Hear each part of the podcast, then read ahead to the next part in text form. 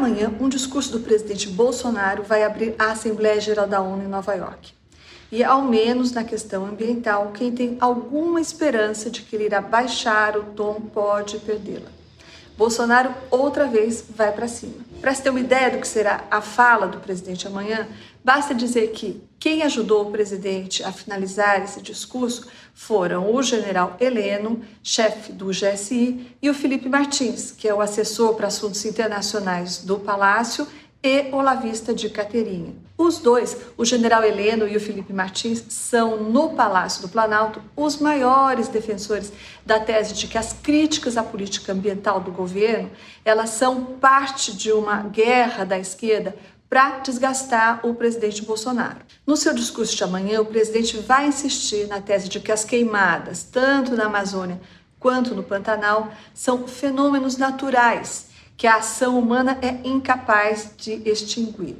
Ele vai sugerir que esses fenômenos naturais têm suas consequências ampliadas, amplificadas pela imprensa e pelas ONGs, as ONGs que servem de instrumento para essa esquerda que quer desgastar o presidente e para os concorrentes do Brasil no agronegócio. Não é um discurso muito diferente do que o presidente fez no ano passado no mesmo palco, quando levou uma youtuber indígena para defendê-lo de ataques de lideranças da região do Xingu. Bolsonaro não perde uma ocasião para criticar a demarcação de terras indígenas.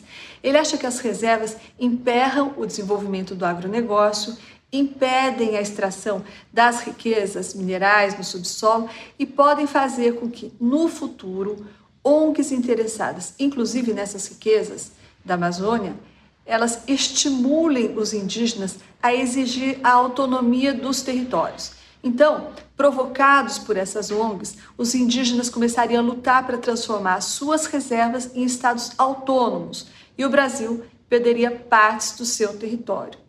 De uma forma um pouco mais sofisticada, essa tese é compartilhada pelos militares. Há alguns meses, o governo tinha chegado a ensaiar um discurso ambiental um pouco menos agressivo e um pouco mais conciliador. Depois que o ministro do Meio Ambiente, Ricardo Salles, arrumou uma confusão com a Alemanha e a Noruega e ajudou o Brasil a perder o dinheiro do Fundo Amazônia, que vinha sobretudo desses dois países, o vice-presidente Hamilton Mourão foi chamado para assumir o Conselho da Amazônia.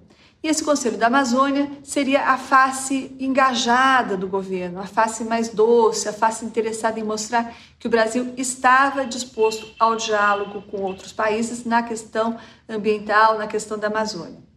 E, sobretudo, estava interessado em recuperar o dinheiro perdido daquele fundo.